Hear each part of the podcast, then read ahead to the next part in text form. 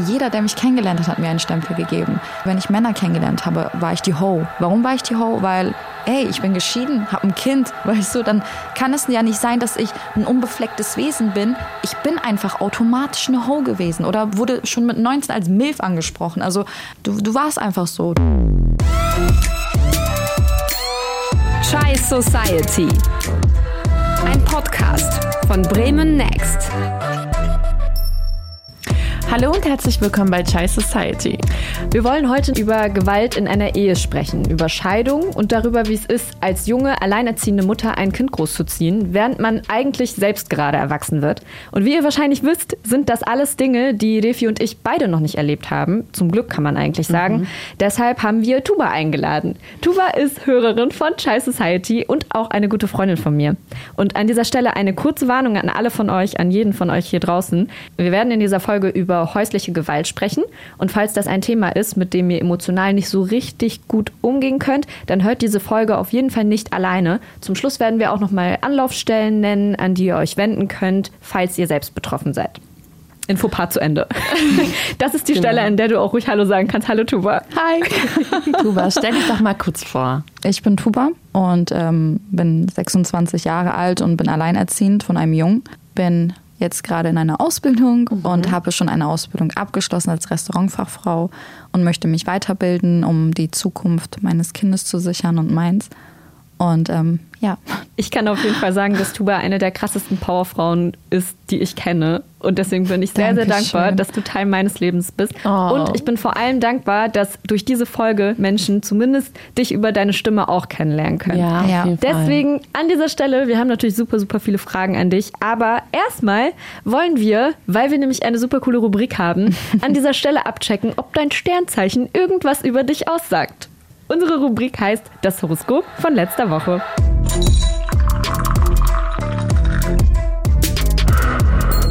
Tuba, du hast mir gesagt, dass dein äh, Sternzeichen Stier ist und da habe ich mal geguckt. Also, die Welt begrüßt Sie mit einem Lächeln. Mit einer großzügigen Selbstverständlichkeit betonen Sie das Positive und sehen über Nachteile hinweg. Ist dir letzte Woche was Cooles passiert? Ja, also mir sind in den letzten drei Wochen richtig viele coole Sachen passiert. Sehr schön. Ähm, erstmal, dass ich natürlich in einer Firma angenommen worden bin als äh, Einjahrespraktikanten. Sehr schön, herzlichen ähm, Glückwunsch. Das war auf jeden Fall richtig cool. Und dann natürlich, dass ich heute hier bin. Mhm. Ja, es sind auf jeden Fall richtig coole Dinge passiert die letzten Wochen, deswegen passt das auch. Irgendwie passt die nächste Stelle auch schon, weil da steht, sie fühlen sich gewissermaßen eingeengt und haben den Drang, aus ihrem Alltagsleben auszubrechen. Tun Sie das doch ruhig, nutzen Sie die Freiräume, die Ihnen zur Verfügung stehen, um sich heute mal auf eine neue Weise auszuleben. Laut dem Sternzeichen planst du in der nächsten Zeit sehr, sehr viele unterschiedliche Sachen. Also da kommt von Veränderung.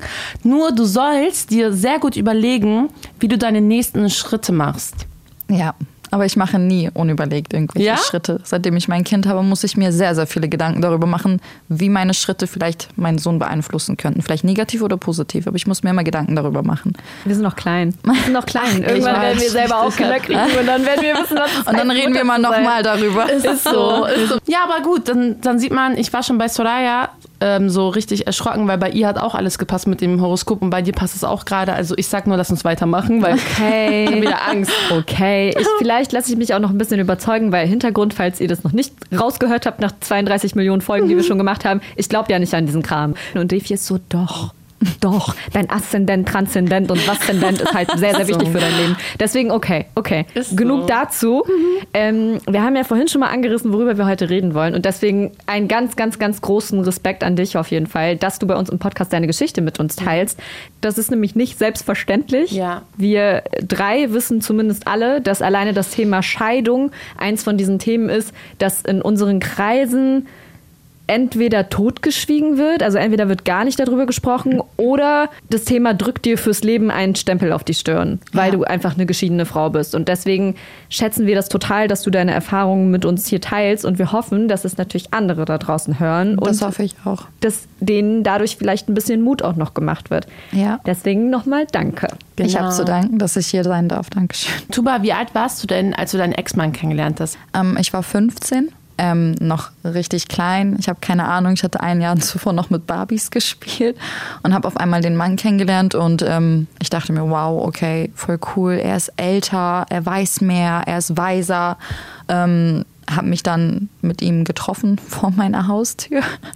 Richtig, also es war für mich damals romantisch, voll cool, vor meiner Haustür heimlich, heimlich zu treffen, wo mein Vater und meine Mama nicht da sind. Und ähm, dann haben meine Eltern Wind gekriegt. Und genau.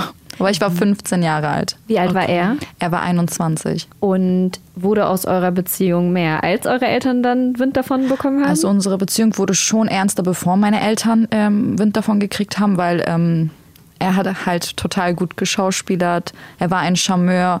Er meinte, ja, er meint das direkt ernst. Und ähm, ich muss dazu sagen, ich war natürlich auch noch Jungfrau. Deswegen war das für ihn ähm, gefundenes Fressen, diese junge kleine Frau für mich zu, ähm, wie nennt man das, ergattern oder so, mhm. für mich zu bekommen. Und ähm, ja, und mit 16 ähm, haben wir dann diese islamische Ehe abgeschlossen. Tuba, also von deinem Namen heraus denke ich mal, dass du türkisch sozialisiert bist. So. Genau, richtig. Ähm, meine Frage ist eher, also wie kam es dazu, dass du mit 16 mit ihm so islamisch geheiratet hast? Weil eigentlich ist das so, wie ich das kenne. Meine Mutter, wenn ich mit 16 da angekommen wäre, sie hätte mich halt umgebracht. Ja. Und ich wäre halt nicht auf die Idee gekommen, so weißt du, also ja. kam das, war das ein Wunsch von dir oder wie kam das irgendwie so zustande? Ja, in dem Alter hatte ich halt einfach nicht solche Wünsche. Ähm, ich glaube, jeder hatte einfach in seinem Kopf mit Freunden rausgehen, chillen, erstmal Handy, so. Das war ganz anders. Wie gesagt, wir haben ähm, uns kennengelernt und ich war dann halt ein Jahr mit ihm ungefähr zusammen oder neun Monate oder so. Und dann ähm, meinte er so, ja, aber wir müssen dem allen einen Namen geben. Und ich habe ja gar keine Ahnung davon. Klar bin ich muslimisch äh, erzogen worden, aber meine Eltern sind trotzdem dagegen gewesen, dass ich so früh heirate. Aber ähm, wie das nun immer üblich war, Ehre und ähm, mhm. Stolz und was, wenn die anderen reden. Also mhm. viel mehr wichtig war es, was andere denken über mich, als das, was meine Eltern vielleicht über mich denken, weil die denken ja nicht, ich bin ehrenlos, wenn ich jetzt einen Freund, habe, mit dem ich nicht islamisch verheiratet bin. Aber äh, für die damals, vor neun Jahren, war das mhm. halt richtig, richtig schlimm, weil ich auch noch die Erstgeborene war. Deswegen. Mhm. Und ähm, dann hat mein Ex-Mann mich einfach in die Moschee gebracht. Wir haben einfach geheiratet. Meine Eltern haben dann Wind davon gekriegt, beziehungsweise ich habe es denen dann gesagt. Das war nicht toll. Mhm. Das fanden die überhaupt nicht schön, dass ich meine Zukunft damit versaue. Du sagst, er hat dich einfach in die Moschee gebracht und dann habt ihr geheiratet. Erinnerst du dich noch an den Moment, dass er zu deinen Eltern gegangen ist und um deine Hand angehalten hat? Nein. Ich habe auch nicht diese klassische Hochzeit gehabt, wie alle anderen Frauen das hatten. Ich hatte noch nie ein Brautkleid an. Ich hatte auch noch nie einen Antrag bekommen. Also er hat mir zwei Ringe machen lassen, aber das war es aber auch schon. Und deswegen ähm, keinen Heiratsantrag bekommen, keine pompöse große Hochzeit, wie ich mir das vorgestellt hatte. Meine Ex-Schwiegereltern meinten, kriegst du, kriegst du. Habe ich aber nicht bekommen. Du hast vorhin schon erzählt, dass du einen Sohn hast. Wann bist du schwanger geworden? Ich bin mit 17 schwanger geworden. Und drei Monate vor meinem 18. habe ich entbunden. Und ähm, ja, und war dann halt mit 17 frisch gebackene Mama und musste erstmal richtig klarkommen. Wann hast du das erste Mal in deiner Beziehung Gewalt erlebt? Das fing ziemlich früh an. Ähm, ich habe ihn ja mit 15 kennengelernt und ähm, kurz bevor wir geheiratet haben, habe ich äh, schon meine erste Schelle gekriegt, okay. weil ich mich mit einem damaligen Klassenkameraden unterhalten habe ich dachte mir nichts Schlimmes dabei. Ich dachte mir nur, okay, er liebt mich und er will, mh, mm, ist eifersüchtig und äh, will mich schützen und möchte nicht, dass ich, was richtig krank, möchte mich behalten so und hat Angst gehabt. Und ähm, er meinte das dann auch so, er hat sich total entschuldigt, oh, ich wollte das nicht, ich liebe dich doch. Und dann dachte ich, okay, voll cool, also er liebt mich und heute würde ich natürlich sowas überhaupt nicht erlauben. Aber damals war das für mich so, okay. Mhm. Ich glaube, ich kann das von dem, was ich ja auch von dir privat kenne ja. und so wie ich dich kenne, kann ich auf jeden Fall sagen, dass Frauen, die in der Form Gewalt erlebt haben und auch so lange in ihrem Leben, auch erst recht einfach heute keine Scheiße mehr wegstecken. Also genau. im Sinne von, du nimmst keine Scheiße von niemandem. Nein. Du lässt dich von niemandem mehr ansatzweise schlecht behandeln, einfach weil du extrem tough bist. Also ich würde mir natürlich von Herzen wünschen, du hättest das nicht erleben müssen, um heute so tough ja. zu sein, aber ich kann auf jeden Fall bestätigen, dass du das heute nie wieder so mit dir machen lassen würdest. Das aber stimmt. du warst ja auch damals schon nicht schuld. Also es ja. ist einfach, es ist bestimmt nicht bei der einen Schelle geblieben. Nein, leider nicht. Also es fing klein an. Es, war, erst waren es wirklich diese psychischen Missbräuche wie ähm, du bist heute hässlich oder du gefällst mir nicht und ah, dein Bein ist zu dick. Also so richtig dumme Sachen. Du hast Zellulitis, wo ich so denke, mit 15, 16, Mann, was ist ein Zellulitis so? Keine Ahnung, was das ist. Und später wurde es halt von einer Stelle zur Faust, von der Faust zum Treten, irgendwann krankenhausreif, bis dann die Polizei kam und ähm, ja, im Rausch, im Drogenrausch hat er das gemacht, im Alkoholrausch hat er das gemacht. Einfach so, weil ihn langweilig war, hat er das auch einfach, also er war wirklich psychisch unnormal krank und hat auch Lügengeschichten erzählt über mich, äh, die meinen Ruf zerstören sollen, damit ich bloß niemanden mehr in meinem Leben als Partner bekomme, damit er mich irgendwie markiert hat. Wurde das besser, als du dann schwanger wurdest? Nein, das wurde nicht besser. Also ich, ähm, geplant war diese Schwangerschaft sowieso nicht. Aber ich wusste direkt von Anfang, ich werde ihn behalten. Und er hat sich anfangs sehr gefreut auf diese Schwangerschaft, dass er Papa wird. Und ich dachte mir, okay, er wird erwachsen und er kriegt ein Kind. War nicht so, er hat mich in der Schwangerschaft auch geschlagen. Ähm, er konnte sich nicht irgendwie zusammenreißen, nach der Entbindung auch nicht.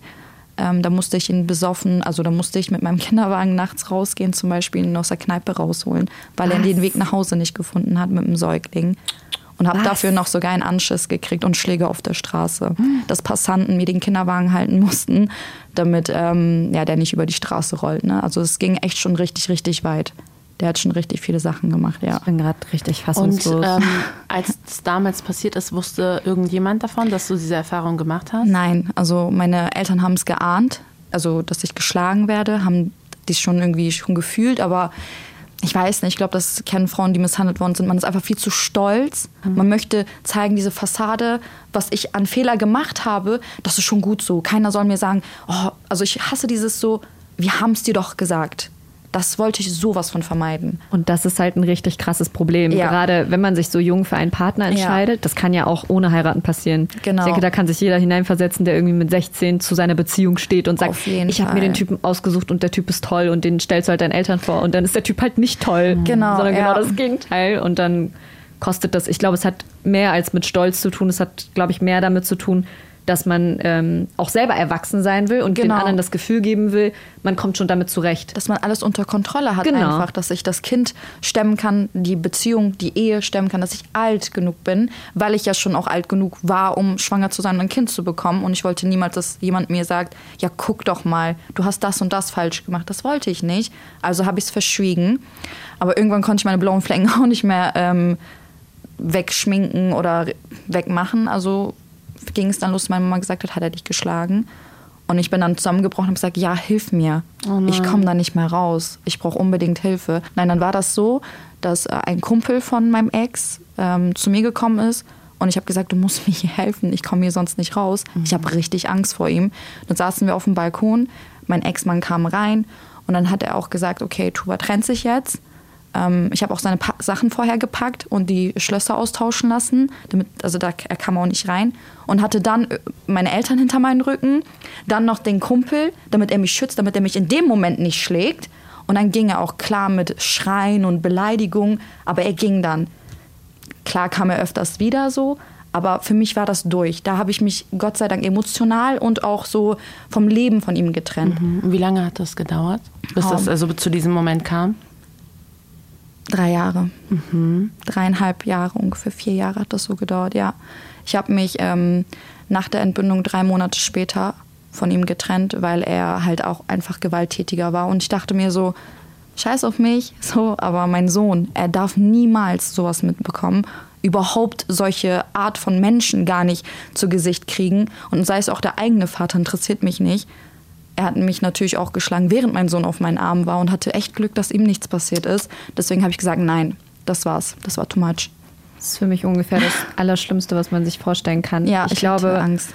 normal, normal. Ja. Ich glaube, es ist aber auch, das hört man ja von, von vielen Frauen. Mhm. Wir haben uns ja auch nicht nur in Vorbereitung auf die Folge, sondern auch generell ja. mit dem Thema auseinandergesetzt. Und das hört man von sehr vielen Frauen, dass sie sich erst dann trauen, wenn ein Kind auch potenziell in Gefahr ist, obwohl man selbst schon jahrelang Gewalt erlebt hat, weil man Ja. sich halt selbst immer wieder denkt, okay, ich bin schuld, was natürlich nicht stimmt, aber man Ja. redet sich das ein und denkt, meine Entscheidungen haben mich hier zu diesem Punkt in meinem Leben geführt und ich bin mit dafür verantwortlich. Aber wenn du dann so ein Baby siehst, ein Wesen, das unschuldig ist, noch Ja. gar keine Entscheidungen im Leben getroffen Genau. hat, genau gar nichts dafür kann, so, dass man dann diesen, diesen Mut findet. Also es ist echt, ich, ich ja, ich finde keine Worte, ehrlich gesagt. Es ist auch sehr erschreckend. Ich ähm, habe viele, viele Frauen in meiner Umgebung gesehen, die wirklich an häuslicher Gewalt leiden und ähm, es zwar indirekt erwähnen, aber nicht dazu stehen, wenn man sie darauf anspricht und wo ich dann immer sage, du brauchst keine Angst haben, erzähl mir alles und ich helfe dir, weil ich, hab, ich hatte das auch durch. Und das ist für die so, ach nee, nee, ähm, er ist mein Mann und der ist der Vater meiner Kinder und er ernährt mich. Und ja, schön und gut, er kann nicht so viel ernähren, wie er möchte und er kann toll zu deinen Kindern sein, aber er darf nicht scheiße zu dir sein. Du bist ja trotzdem was Wertvolles. Und du bist die Mutter der, sein, seiner Kinder ja. Nee, Das kann er nicht bringen. Also sehr, sehr, sehr wenige Frauen trennen sich von den Partnern, geschweige denn, wenn auch Kinder im Spiel sind, dann ist es noch schwieriger eigentlich für die, sich zu trennen, weil sie halt einen Ernährer brauchen. Weil die sich denken, ich alleinerziehende Mama, wie soll ich das schaffen? Vom, vom Hartz IV will ich auch nicht leben, äh, arbeiten kann ich aber auch nicht und denken sich so, nee, okay, dann lasse ich das über mich ergehen und bleib mit dem Typen zusammen. Aber was komplett falsch ist, weil jeder kann das schaffen, da rauszukommen.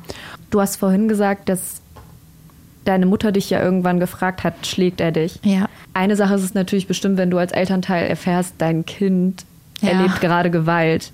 Das ist natürlich schlimm und Sehr, schrecklich. sehr. Aber wie haben deine Eltern auf die Tatsache reagiert, dass du ihn verlässt? Sie waren zu 100 Prozent hinter mir. Also sie mochten ihn von Anfang an nicht.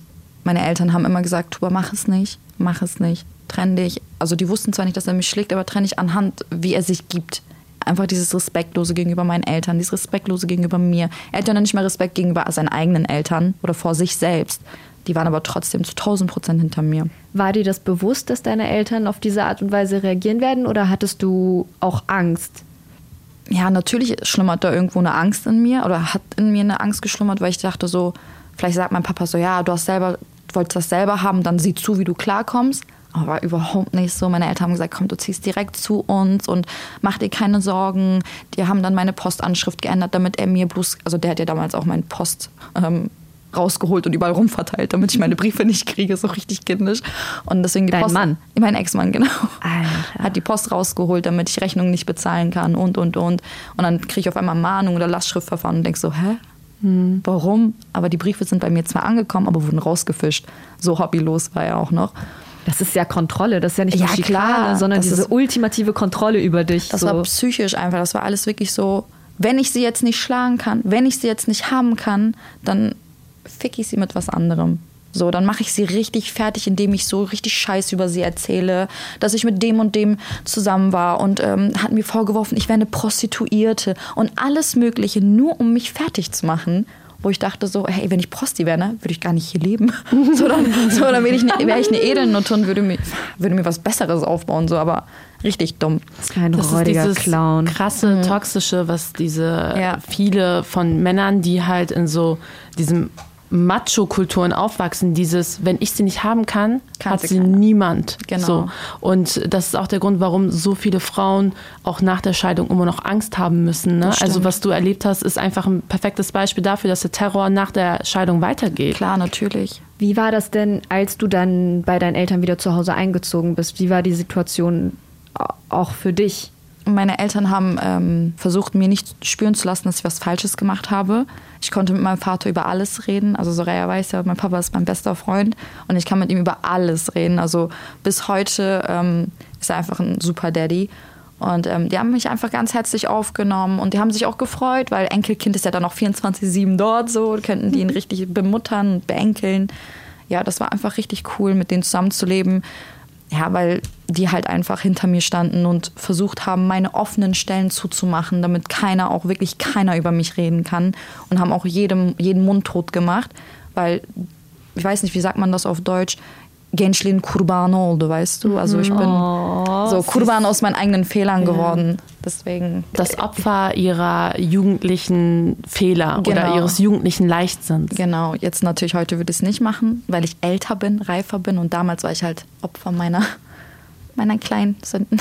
Aber du bist, du hast Löweneltern gehabt. Ja, 100 Pro. Ich bin auch so unfassbar stolz auf die, dass die das alles mit mir gestemmt haben. Das war eine sehr harte Zeit. Auch ich war psychisch natürlich nicht stabil, weil ich so viel Gel- Gewalt erlebt habe. Und ähm, wenn mein Papa aus Versehen mal die Hand gehoben hat, weil er was erzählen wollte, bin ich zusammengezuckt, weil ich dachte, oha, okay, gleich kommt einer rübergerattert.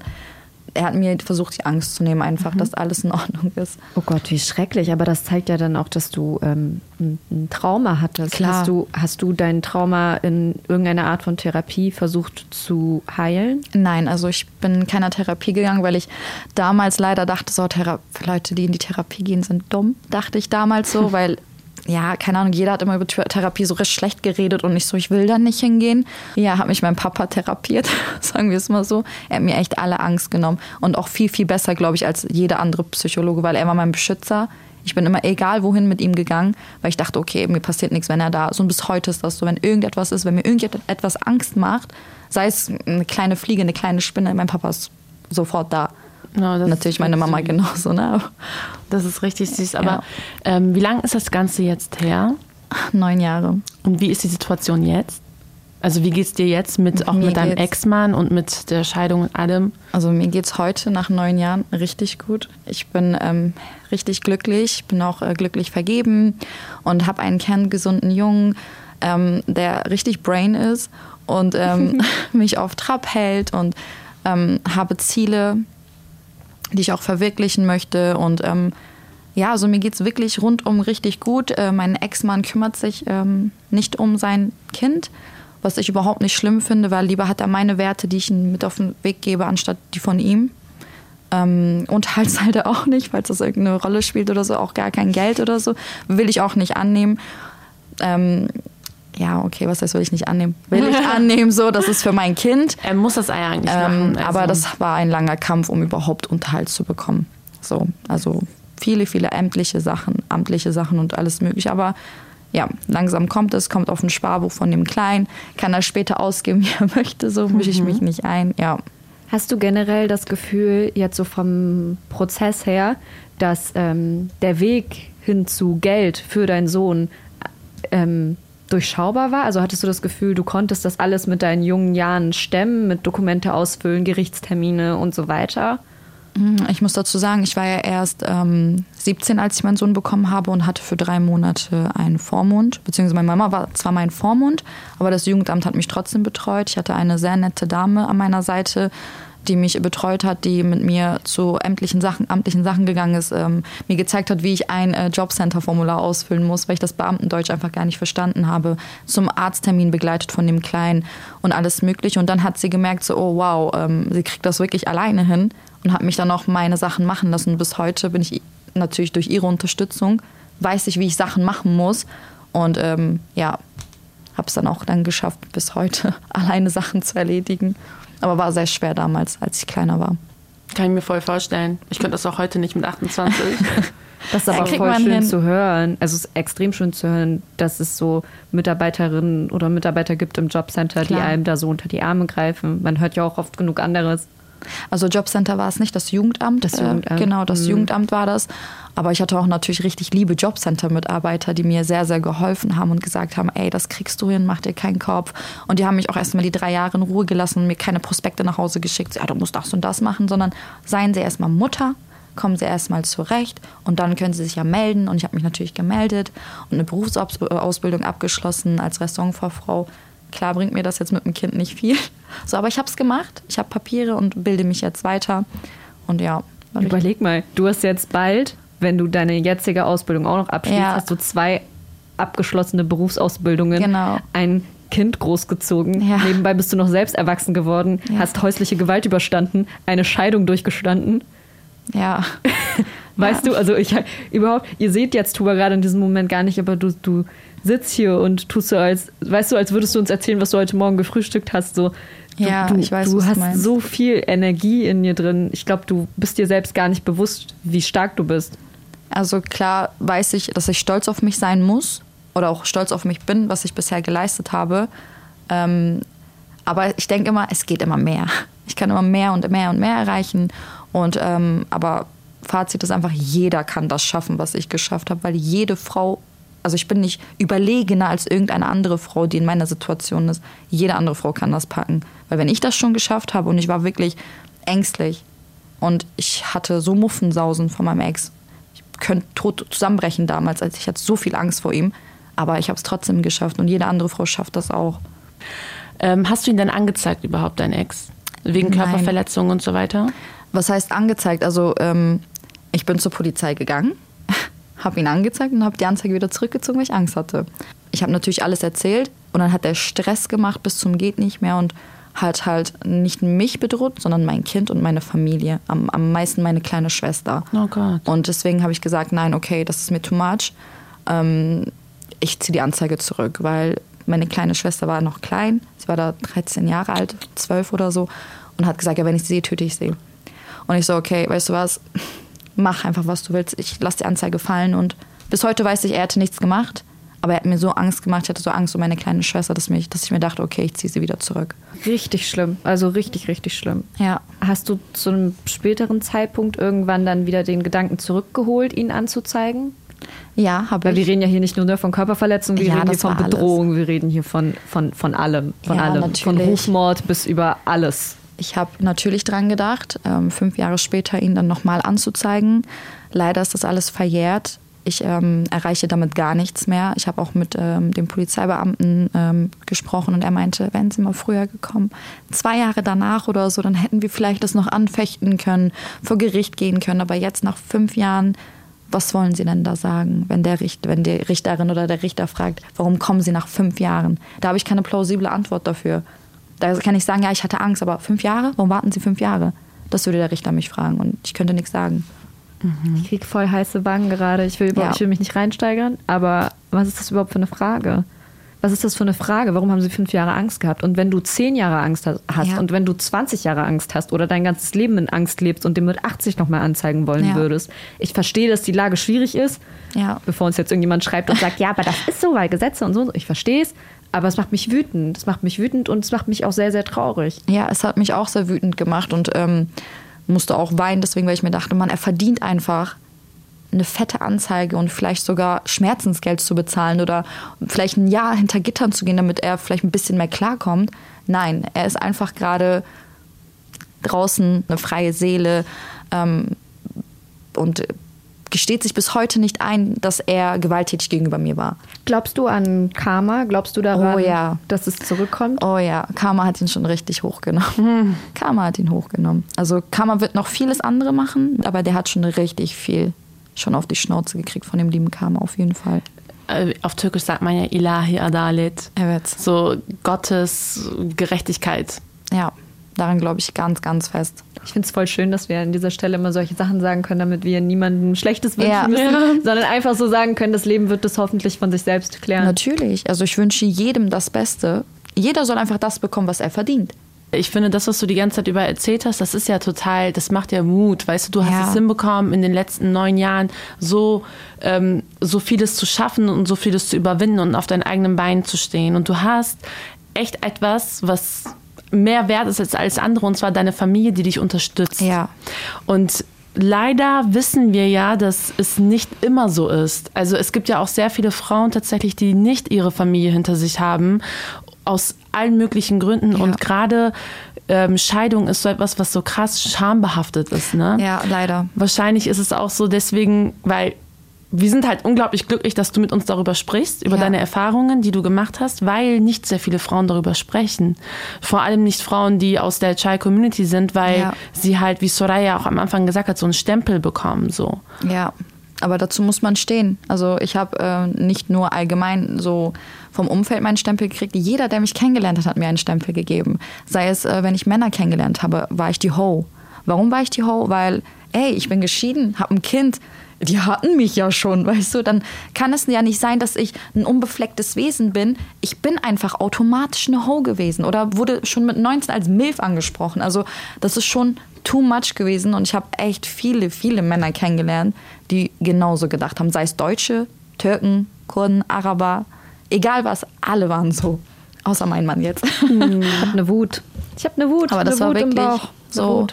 Du, du warst einfach so. Du konntest auch nichts dagegen machen. Du konntest 30 Stunden mit dem Typen da reden und sagen, ich bin aber nicht so. Ich würde sagen, doch, bist du. weil du geschieden bist, weil du ein Kind hast. Ich habe eine Bekannte, die auch geschieden ist. Also es ist, ist eine Bekannte von mir, die hat jung geheiratet und hat leider auch in ihrer Ehe Gewalt erlebt. Und auch nicht nur körperliche Gewalt, sondern der Typ hat sie auch komplett abgezockt. Also es ging auch viel um Geld und dann war der auch Ja. noch spielsüchtig. Oh, wow. Ich glaube, wenn ich mich richtig erinnere, kam er auch aus dem Ausland relativ frisch, hatte also auch erstmal keine Papiere, Okay. hat sich nicht um einen Job gekümmert, obwohl er das versprochen hat, hat sich nicht um seinen Sprachkurs gekümmert, hat sich ja einfach in die Casinos geflüchtet und irgendwie sein Ding gemacht. Also schlimme, schlimme Geschichte, Ja. aber ja, also nicht nur Gewalt in dem Sinne, sondern auch Abzocke und ganz viele existenzielle Geschichten. Hammer. Kinder haben die beiden zum Glück nie gekriegt. Also ich, ich weiß nicht, ob ich das sagen darf, aber zum Glück. Meiner ja, Meinung also nach zum Glück. klar kann man das irgendwo sagen, dass es zum Glück ist. Voll. Was ich aber weiß, ist, dass sie sich irgendwann dann von ihm getrennt hat. Und ich weiß, dass sie Jahre später einen neuen Mann kennengelernt hat, mit dem sie dann auch geheiratet hat. Und ich weiß, dass ich auf der muslimischen Trauung ähm, dabei war. Es war sehr, sehr schön und ich habe gesehen, dass neben dem Mann ein ähm, kleiner Junge stand. Und ich habe irgendwann dann so, ich habe nicht gefragt, aber ich habe Ja. dann so mitbekommen, ach, das ist sein Sohn Oh wow. und habe dann mitgekriegt, er ist auch geschieden. Er ist auch geschieden, kommt aus einer Ehe und bringt auch einen Sohn mit in diese Ehe rein. Aber im ganzen Saal, da wo ich saß, wo die Frauen saßen, ging es nicht darum. Es ging Ja. nicht um das, was mich interessiert hat, und zwar um diesen kleinen Jungen, der da noch mitstand, der, der nicht ihr gehörte. Ja. Es ging darum, also die, die Frauen, die ja eigentlich auch ihre Freundinnen waren oder ihre Bekannte, ihre Hochzeitsgäste, ich schäme mich, ich kriege richtig Fremdscham in mir, haben darüber gesprochen, ähm, auf so eine mitleidige Art und Weise von wegen, der arme Typ, der hat eine Geschiedene bekommen. Ja. Und ich wurde wütend, ich wurde so doll wütend, weil ich gedacht habe, habe ich jetzt richtig gehört? Und die haben wirklich immer wieder gesagt, so ja, ja, so ist es halt. Und vor allem als geschiedene Frau, das Höchste, was du da noch kriegen kannst, ist halt ein geschiedener Mann. Ja. Aber das war nicht der Hauptfokus. Es ging einfach immer wieder nur darum, sie ist diese benutzte Frau, in Anführungsstrichen. Genau, richtig. Keiner redet dort drüber, also dort über den Mann, Nein, der selbst geschieden ist, sogar ein Kind mit in die Ehe bringt. Ja, das wurde beiläufig mal so erwähnt, aber es Natürlich. war egal. Es war egal, weil er wird als Mann nicht benutzt. Man sagt, ähm, auf Spanisch sagt man eigentlich in einem komplett anderen Kontext, aber man sagt immer, äh, du, bist eine Frau, du bist keine Seife, im Sinne von, Ja. so, du nutzt dich nicht ab. So. Genau. Aber in, in, ich sage jetzt mal, in der muslimischen Kultur ist es eigentlich genau das Gegenteil, weil wir werden behandelt wie Seife. Das stimmt. Es ist echt Leider, ja. schwierig, richtig doll schwierig. Also schlimme Geschichte. Das hat aber mein Partner auch ähm, durchmachen müssen, dass alle zu ihm gesagt haben, wie kannst du nur?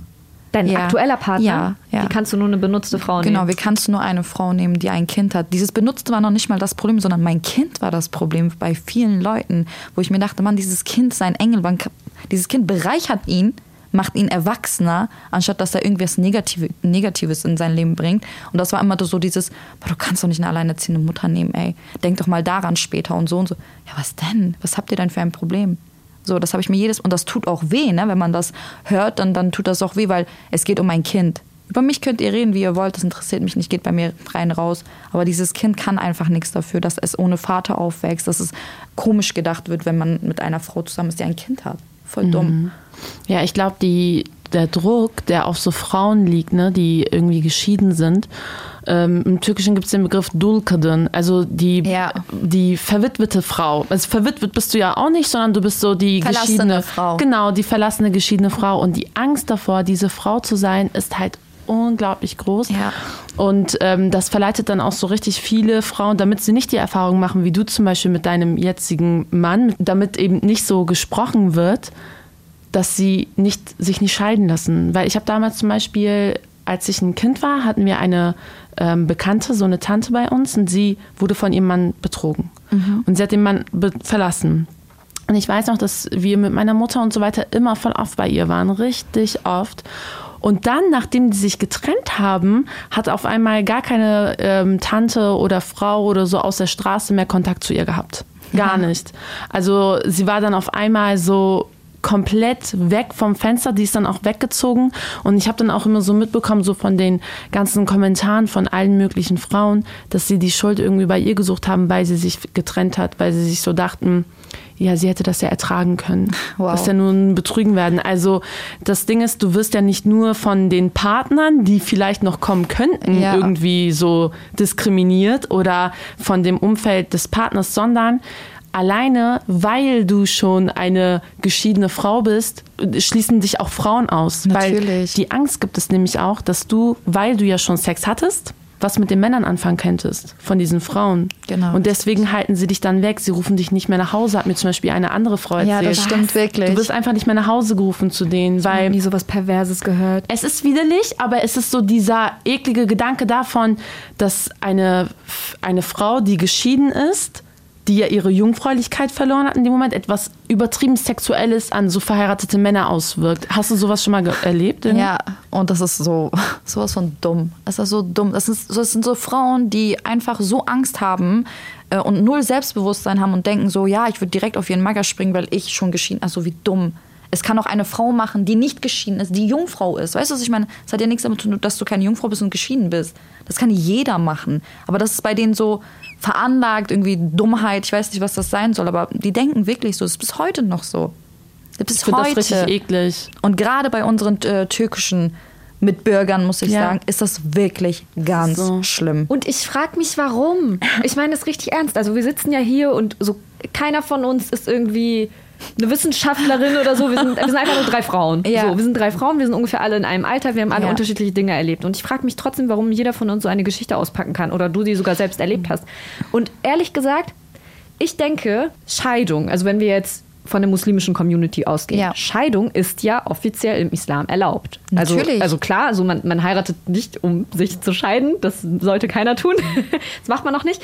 Aber die katholische Kirche zum Beispiel ist ja Anti-Scheidung. Also Ja. soweit ich weiß. So, es, es wird nicht gerne gesehen und ich glaube, das wird auch im Normalfall nicht durchgeführt. Oder ich glaube, es ist sogar so, dass du dann zumindest nicht kirchlich nochmal heiraten Die darfst. sind ja so orthodox, heißt das, glaube ich. Ne? Die dürfen ja auch noch nicht mal verhüten, glaube ich.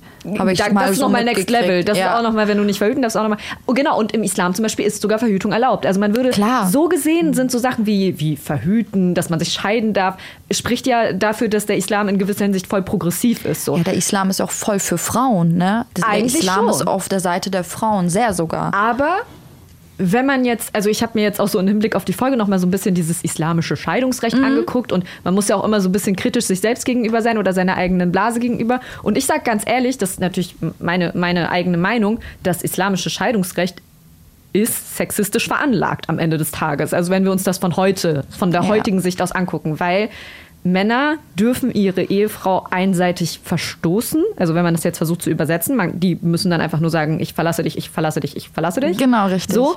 Und ähm, dann müssen sie der Frau, also in dem Fall dann der Ex-Frau, den Brautpreis zahlen. Das heißt, sie Korrekt. lassen die nicht einfach so zurück, sondern müssen dann, ja, müssen Ja. dann ihr Geld zahlen, damit sie dann nicht ohne nichts Das habe ich natürlich auch nicht gekriegt. Ne? Ja, auch schön. wow, einfach wow.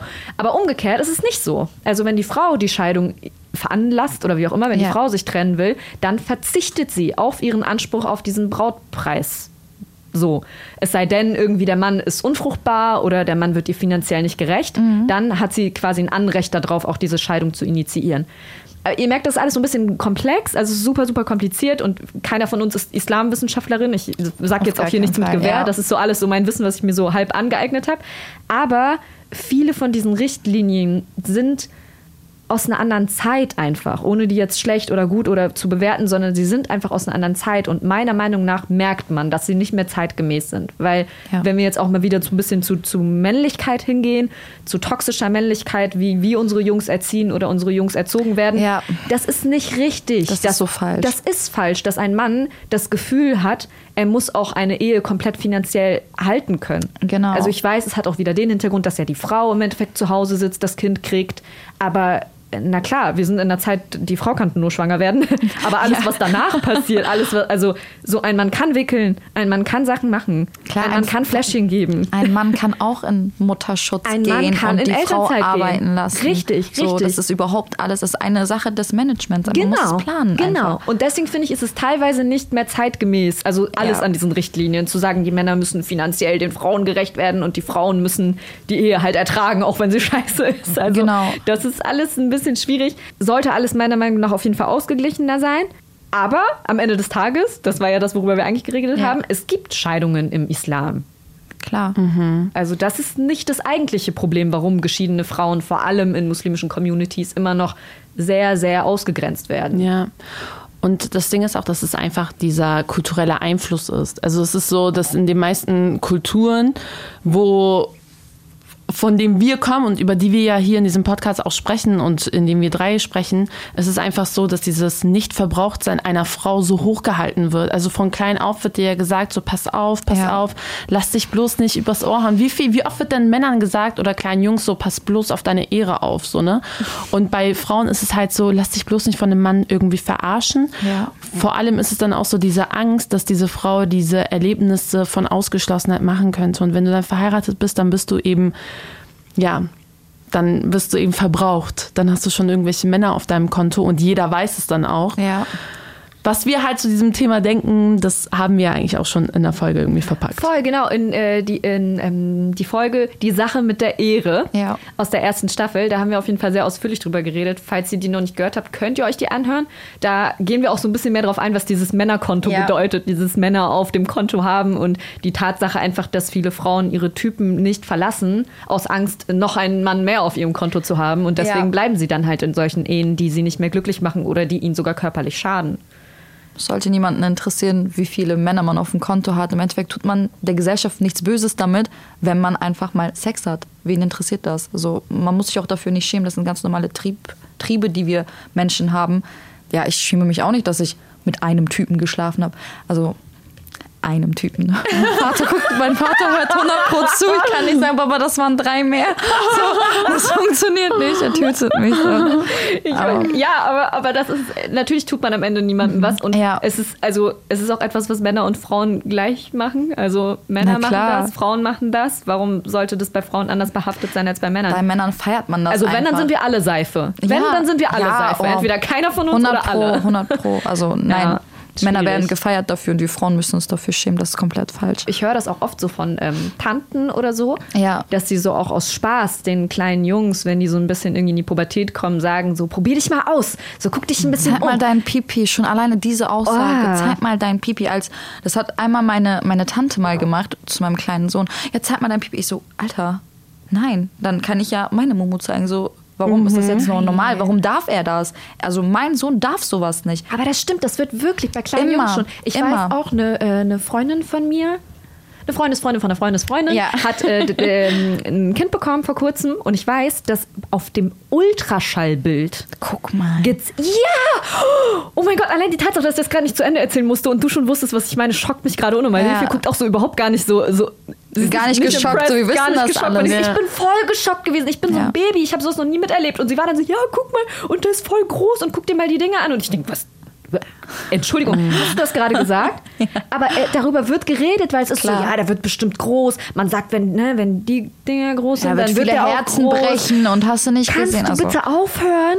Ganz schlimm. Oh mein Gott. Und bei Mädchen wird schon gesagt, wenn die mal nach dem Wickeln irgendwie kurz einmal durchs Wohnzimmer rennen, so komm bitte sofort her, zieh dir eine Windel an. Du kannst doch nicht einfach unten Ja, ohne so rumlaufen. Eib, Eib, Eib, sagen die so, dann immer. Aber- das, das Problem sitzt, sitzt tief. Aber egal, das ist ein anderes Problem. Darüber, also ich merke, da ist Gesprächspotenzial da. Wir werden auf jeden Fall nochmal eine Folge über Männlichkeit und wie erziehen wir unsere Jungs und Ja. wie erziehen wir unsere Mädchen. Darüber würden wir sehr, sehr gerne nochmal reden. Aber zurück zu dir und zu deiner Geschichte, Tuba. Wenn du jetzt mal so zurückblickst, was hat dir damals geholfen oder was hätte dir geholfen? mir hätte geholfen, dass ich vielleicht eine Freundin gehabt hätte, die mir vielleicht ähm, diese Schutzmauer anbietet oder mir vielleicht hilft, weil das waren halt einfach nur naja, paar Tage Freunde, so weiß ich nicht. Die waren mal da, wenn, wenn was Heftiges angestanden hat oder wenn man was zum Lästern hatte. Und ansonsten war es so eigentlich total egal. Und kennt ihr diese ich-bezogenen Leute? Du fängst an, über dich zu erzählen, weil du irgendein Problem hast und traust dich und willst was sagen. Und dann fängt sie an mit, ja, aber ich, aber ich habe dann das Problem und mein Mann ist dann so. Und dann denke ich so, oh, weißt du was? Ist egal. Du checkst es und nicht. Genau, und deswegen habe ich auch viele, viele Freundschaften dadurch beenden müssen, weil die einfach so krass ich bezogen waren. Und auch alleine, wenn man alleinerziehende Mutter ist, hat man einfach fast gar keine Freunde mehr, weil du hast ja dann niemanden mehr, mit dem du rausgehen kannst, feiern gehen kannst, trinken gehen kannst. Die sind dann alle nur mit sich selbst beschäftigt. Ich hätte mir gewünscht, dass ich eine, eine einzige Freundin hätte, die mir irgendwie die Schulter zum Ausheulen gegeben hätte. Hatte ich nicht, aber heute habe ich sie. aber damals hatte ich sie nicht. Und was würdest du jungen Frauen, die in deiner Lage sind oder in deiner ähnlichen Lage sind, mit auf den Weg geben wollen? Ich würde mir von diesen Frauen wünschen, dass sie endlich ihren Wert zu schätzen wissen. Die sollen, also egal was die Männer sagen, die sind nicht so, wie sie es sagen, dass sie schlecht sind, dass sie dafür schuld sind, dass sie Schläge kriegen. Auf gar keinen Fall.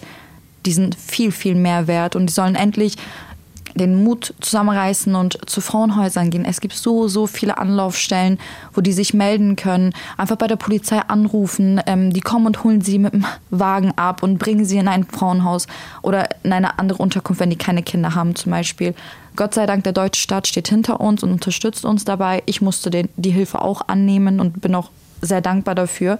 Also sie können das alles schaffen und sie müssen sich dafür nicht schämen. Wenn sie eine Freundin haben oder Familienmitglieder haben, die sie dabei unterstützen könnten, sollen sie es einfach Freilauf sagen. Und vielleicht, wenn sie sich traut und zur Polizei geht, wird dieser Mensch aus dem Verkehr gezogen und kann vielleicht einem anderen Menschen nicht mehr so wehtun. Man weiß es ja nicht. Die sind skrupellos. Deswegen einfach trauen und machen. Das hast du schön gesagt. Ich hoffe auch an dieser Stelle, wenn das gerade irgendjemand hört, der in dieser Lage ja. ist, dass diese Person auch das Gefühl hat, selbst wenn sie alleine ist, so wie du alleine warst, Klar. dass sie, dass sie nicht alleine ist. Überhaupt nicht, überhaupt nicht. Und gerade wenn man Kinder hat, ist man nie alleine. Man hat immer die Kinder als Rückendeckung und man weiß dann halt einfach, wofür man lebt, wenn man Kinder hat. Auch wenn man nicht Kinder hat, sollte man für seine Ziele leben. Vielleicht zu dem Stichwort Hilfe und Hilfsangebote. Wir ja. haben am Anfang auch schon mal gesagt, dass wir am Ende noch mal so ein paar Hilfsangebote nennen wollen. Es gibt zum einen das Hilfetelefon Gewalt gegen Frauen. Mhm. Das ist einmal die 0800 116 016, die 0800 116 016. Die könnt ihr anrufen, egal wo ihr seid. Und ich meine, die könnt ihr auch 24 Stunden anrufen. Also es ist total egal, ob ihr mitten in der Nacht anruft oder wann auch immer. Dann, wie du auch schon erwähnt hast, gibt es in fast jeder Stadt Frauenhäuser. Es gibt Interventionsstellen. Das heißt, ihr müsst nicht direkt zur Polizei, falls ihr euch nicht traut. Es gibt einfach auch genau. Stellen, bei denen ihr unverbindliche Hilfe in Anspruch nehmen könnt, wo ihr auch nicht eure Daten hinterlassen müsst, Klar. wenn ihr euch noch nicht traut. Ja, wenn ihr, wenn ihr noch nicht bereit seid, Anzeige zu erstatten. Oder es gibt ja auch, ähm, ich bin mir jetzt gerade nicht sicher, aber es gibt das auf jeden Fall auch in Fällen von Vergewaltigung, dass ähm, man diese medizinische Untersuchungen machen kann, äh, um Beweise zu sichern, dass man eben Wunden hat, dass man Verletzungen hat und das kann man mitnehmen. Ich meine sogar die Krankenhäuser, die das anbieten, sind auch mittlerweile dazu verpflichtet, die aufzubewahren, eine bestimmte Anzahl von Jahren. Das Natürlich. heißt, man kann noch mal hingehen und sich das dann holen und sagen, okay, jetzt bin ich bereit, das zu machen und hat dann eben Beweise, anders als es zum Beispiel bei dir war, leider. Was auch ganz wichtig ist, Beleidigung, Bedrohung, Kontrolle, wie das mit den Briefen, was du am Anfang erzählt hast. Ja. Äh, Kontrolle von Ausgaben oder auch Kontaktbeschränkungen im Sinne Klar. von, du darfst deine Eltern nicht mehr besuchen gehen. Ja, unter anderem. Das alles ist auch schon häusliche Gewalt. Also ihr müsst nicht warten, bis die erste Ohrfeige kommt, um Anspruch auf Hilfe zu haben. Ihr habt auch vorher schon Anspruch auf Hilfe. Häusliche Gewalt fängt mit dem Mundwerk an. Schon alleine kleine Beleidigungen oder Sachen, was gegen dein Aussehen ist, das ist schon Gewalt. Da musste man schon direkt anfangen und den Kontakt zu dieser Person abbrechen. Also junge Mädels, wenn die anfangen, Männer zu daten, wenn die schon so sind, kann man direkt Kontakt abbrechen. Ja, und für all diejenigen, die den Kontakt noch weiterhin aufbewahrt haben und trotz dieser ganzen Erfahrungen in einer Ehe sind, in der sie unglücklich sind, weil sie eben das alles durchmachen. Wenn ihr unglücklich dabei seid, dann denkt nicht an die an die Meinung anderer Menschen, dass genau. sie euch verurteilen könnten oder euch stigmatisieren könnten und trennt euch. Weil ihr seid nicht weniger wert, nur weil ihr dann schon verheiratet wart. Auf gar keinen Fall. Also lasst euch das nicht einreden und sucht euch auf jeden Fall Hilfe. Bin ganz deiner Meinung. Danke, dass du mit uns so offen gesprochen hast und auch über alles erzählt hast, weil man weiß ja vor allem bei Frauen, die diese, diese Erlebnisse machen, eine Familie steht dahinter, die ja auch davon irgendwie betroffen ist und man hat im Hinterkopf seinen Sohn nochmal, an dem man denkt, die Familie ja. und oft möchte man nicht darüber reden, weil man Angst hat und du hast halt diesen Schritt irgendwie, bist du gegangen und bist an die Öffentlichkeit getreten. Deswegen danken wir dir auf jeden Fall vom Herzen, dass du uns auch diese, dieses Vertrauen gegeben hast und wünschen dir auch alles Gute für deine Zukunft. Dankeschön. Das wünsche genau. ich euch auch.